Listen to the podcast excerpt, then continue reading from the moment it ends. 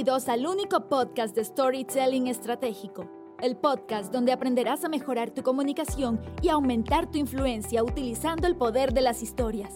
Y ahora contigo, César Castro.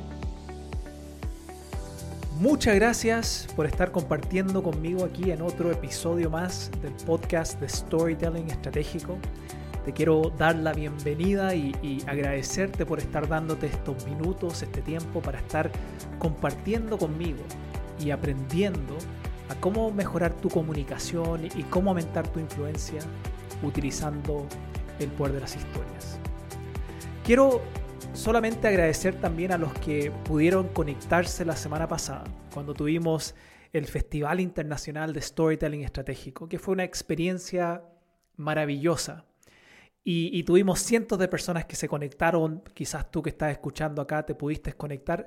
Si es que no, ahí después te voy a, te voy a decir dónde puedes ir a ver el, el replay. Pero fue, fue una experiencia histórica, porque es el primer festival de storytelling estratégico que se hace acá en Latinoamérica. Y, y fue una oportunidad para escuchar, para, para poder ver y escuchar a 14 grandes storytellers. Y, lo interesante de cada uno de ellos es que se han venido formando durante los últimos 3, 4 meses en el programa de Storytelling Mastery para justamente tener esta instancia donde se iban a poder parar virtualmente frente a, cientos de personas y contar su historia. Y para, para los que no han, no han visto todavía este festival, va a estar aún por unos días más en mi canal de, YouTube. Va, a aparecer acá abajo el, canal. Pero si no, si tú estás escuchando esto a través de Spotify o cualquier eh, plataforma donde escuchas podcast, solamente tienes que ir a mi canal de YouTube. Si vas a YouTube y pones César Castro V, ahí voy a aparecer y, puedes ver dentro de los videos el Festival de Storytelling Estratégico. Ahí puedes ver el replay. Si, vas a mi canal y aún incluso no estás suscrito a mi canal, suscríbete a mi canal de, YouTube porque ahí todas las semanas estoy subiendo incluso los episodios del podcast, los subo también ahí y subo segmentos de, algunas partes importantes de, de, los episodios. Entonces puedes estar consumiendo también contenido y aprendiendo cosas nuevas de storytelling estratégico si es que estás en mi canal de YouTube. Te invito a suscribirte para que podamos seguir creciendo también ahí en, YouTube. Ahora, en este episodio número 37, quiero compartir contigo un secreto. Un secreto muy, muy importante y que incluso me surgió el compartir esto contigo después de, terminar el festival de storytelling la semana pasada. y, me surgió esta idea de compartir este secreto porque cuando estaba escuchando y cuando estaba viendo a, esto, a estos ahora grandes storytellers comunicar y contar su historia de una manera tan cautivadora y, verlos, verlos a ellos con esa confianza y ese desplante, esa seguridad, recordé algo. Recordé que muchos de ellos, por no decir todos ellos, empezaron de otra manera. Incluso cuando ellos comenzaron el proceso, tenían miedo, tenían inseguridad, tenían muchos de ellos una creencia de que, de que no iban a tener quizás ese nivel de transformación. Ahora, sí querían aprender storytelling, como quizás tú que estás escuchando acá quieres aprender y por eso estás escuchando estos episodios. Pero a veces, aun cuando queremos aprender, existe esta creencia limitante en nuestra mente de que sí, voy a aprender y quizás esto me va, me va a ayudar un poco, pero nunca como al, nivel de poder pararme frente a cientos de personas o poder pararme frente a mi, a mi gerente general o, pararme frente a, cientos de, clientes y, poder comunicar y contar una historia de una manera que, que los cautive, de una manera que logre influir con, el poder de mis historias. Y, si tú piensas esto, ¿okay? si, si, tú, si, si, te pasa algo similar, donde quizás al, estar escuchando estos episodios estás aprendiendo y está despertando en ti el deseo de querer compartir tu historia, pero cuando quieres hacerlo, cuando quieres hacerlo, te vienen estos pensamientos de no, no sé si realmente lo puedo hacer tan bien, no sé si, si realmente mi historia va a generar un impacto. Si, si, este, si este eres tú, si te estoy hablando a ti, déjame compartir un secreto contigo. Un secreto que, que creo que te puede ayudar. Y para compartir este secreto, recordé una experiencia de, de, algo que me pasó el año pasado, justo cuando estábamos comenzando todo el tema de, de la pandemia. Era como en abril del año pasado. Mi hija Nicole, que tiene cinco años, ella, bueno, ella, es una, persona, una personita muy especial, porque una de las cosas que me encanta es que siempre se está desafiando a hacer cosas nuevas. Y, y, recuerdo que el año pasado, en abril, estábamos jugando en el patio y, y, ahí tirado en el suelo, en el pasto.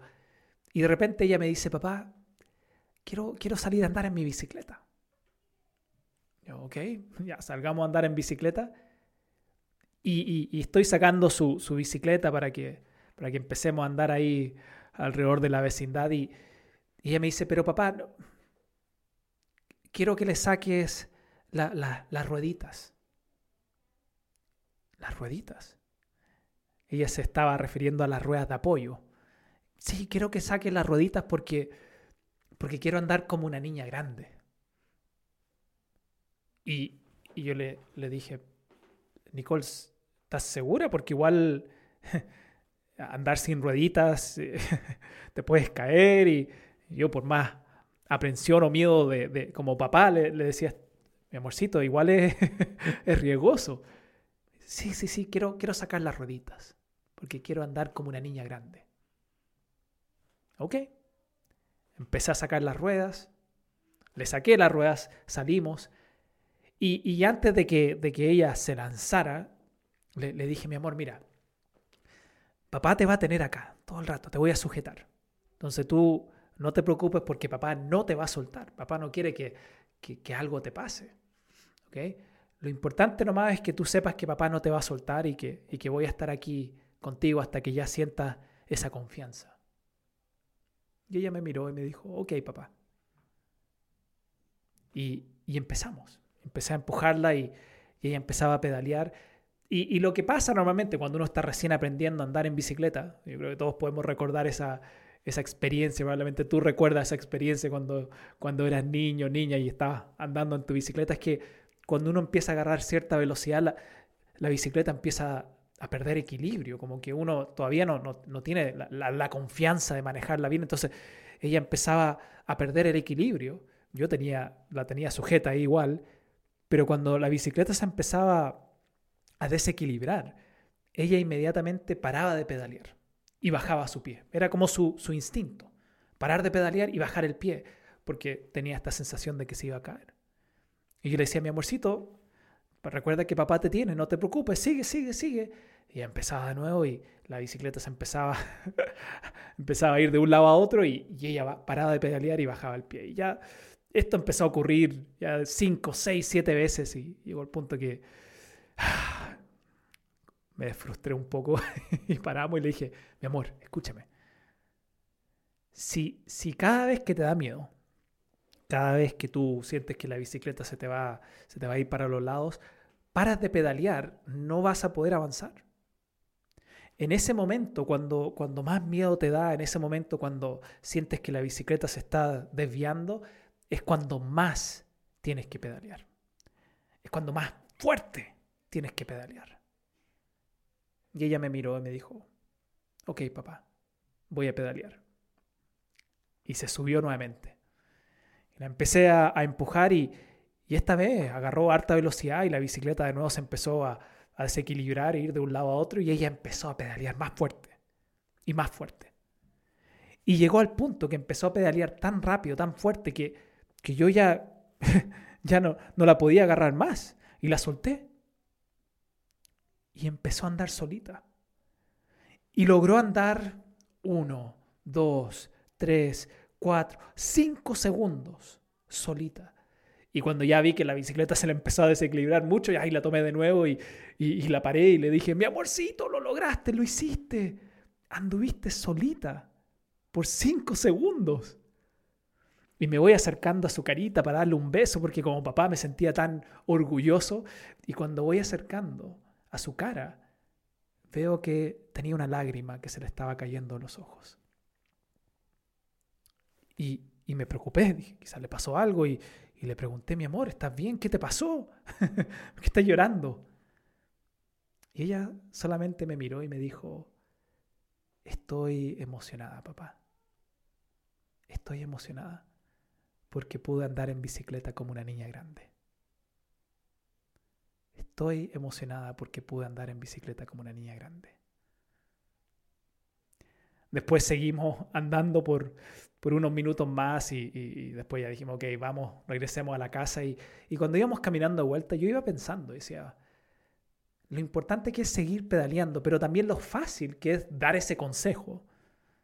Pero en qué cosas en mi propia vida yo necesito también seguir pedaleando. ¿Qué cosas en mi propia vida a veces me dan miedo? Y, mi hija me acaba de enseñar de que aún a pesar del miedo, ella pudo seguir pedaleando. Y te cuento esto a ti, porque para poder ser un, un gran storyteller, para poder ser un buen contador de historias, tienes que primero poder subirte a la bicicleta sabiendo que te va a dar miedo, sabiendo que, al principio va a haber esa incertidumbre, esa inseguridad. Y tienes que poder seguir pedaleando. Y, al principio quizás no te va a salir bien. Te, te, lo aseguro, incluso que al principio, cuando tú quieras contar tu historia, no te va a salir bien. Quizás va a perder ese equilibrio. Pero lo más importante es en ese momento seguir pedaleando. Te aseguro, te aseguro que no existe un buen comunicador, un buen storyteller que, que solo se subió a la bicicleta por primera vez o, decidió contar una historia por primera vez y, y lo empezó a hacer y le salió de manera increíble. Todos tenemos que en algún momento vencer ese miedo y seguir pedaleando. Y, y ¿Por qué recordé esto? Porque cuando yo veía a estos grandes storytellers, ahora puedo decir grandes storytellers en el festival, compartiendo sus historias y, los veía con esa confianza, con, con ese desplante, recordaba, recordaba que todos comenzaron con miedo.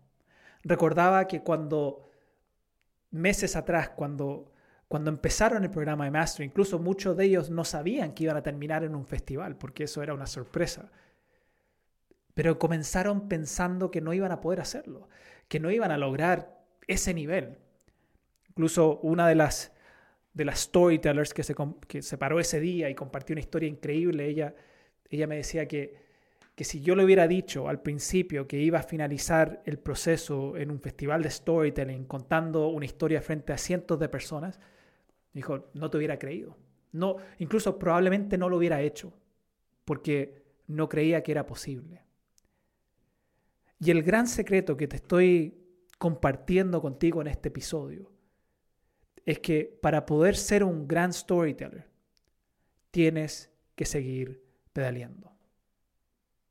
Aun cuando sientas que se te desequilibra todo, aun cuando la primera vez que quieras contar esa historia Quizás no te va a salir de la mejor manera, quizás te vas a olvidar ciertas partes, quizás te vas a entrampar un poco en el aprendizaje o quizás no vas a lograr esa conexión que tú buscabas. Pero si, si al desequilibrarte un poquito ya decides no pedalear más, nunca vas a poder llegar al punto donde vas a andar solo.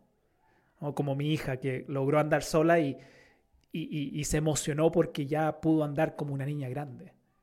Yo te aseguro que si tú sigues pedaleando, va a llegar el punto, va a llegar ese momento donde tú vas a poder andar solo o sola como una storyteller grande o un storyteller grande.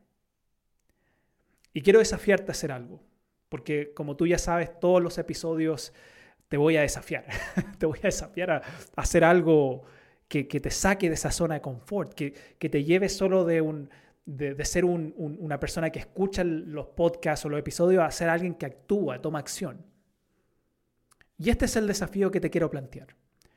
Si tú estás trabajando alguna historia o puliendo alguna historia a través de los episodios que has ido escuchando, que muchos de ustedes me dicen eso, de que están escuchando y que han ido trabajando alguna historia o, en base a los episodios, los tips que te doy, estás puliendo alguna historia que tiene. Entonces, agarra esa historia que tú estás puliendo, que tú estás trabajando. Y aquí está el desafío. Cuéntala. Cuéntala. Cuéntala en tus redes sociales o a algún familiar o, en alguna reunión en tu trabajo, pero pedalea. Cuéntala. No sigas usando las ruedas de apoyo, sino que pedalea. Sigue pedaleando. Ese es el gran secreto para poder ser un gran storyteller. No hay otro. Me encantaría decirte que, es más fácil, me encantaría decirte que hay otro camino o hay otra vía. Pero todos comenzamos primero sacando las ruedas de apoyo, subiéndonos a la bicicleta y pedaleando, aún cuando nos da miedo, aún cuando sentimos que se nos desequilibra, aún cuando siento que mi historia quizás no me salió bien, aun cuando siento que ah, no logré ese impacto que quería lograr. Tú cuando has escuchado una historia, por ejemplo, en el caso mío, cuando me has escuchado contar la historia del jarabe con el yogur, o la historia ahora de, de Nicole y seguir pedaleando, esta historia es una historia que yo igual he estado trabajando y puliendo ya varias veces. Creo que la he contado por lo menos unas 20 o 30 veces ya. La historia del jarabe con el yogur, que esa historia ya me, fluye naturalmente en los poros, más de 100 veces. Entonces, cada vez que la voy contando, cada vez que sigo pedaleando, aun cuando oh, no sé si me salió bien o no sé si, pero sigo pedaleando, cada vez que hago eso, la voy mejorando. Si tú sigues pedaleando, vas a ir mejorando. Pero ahí está la clave, seguir pedaleando para ir mejorando.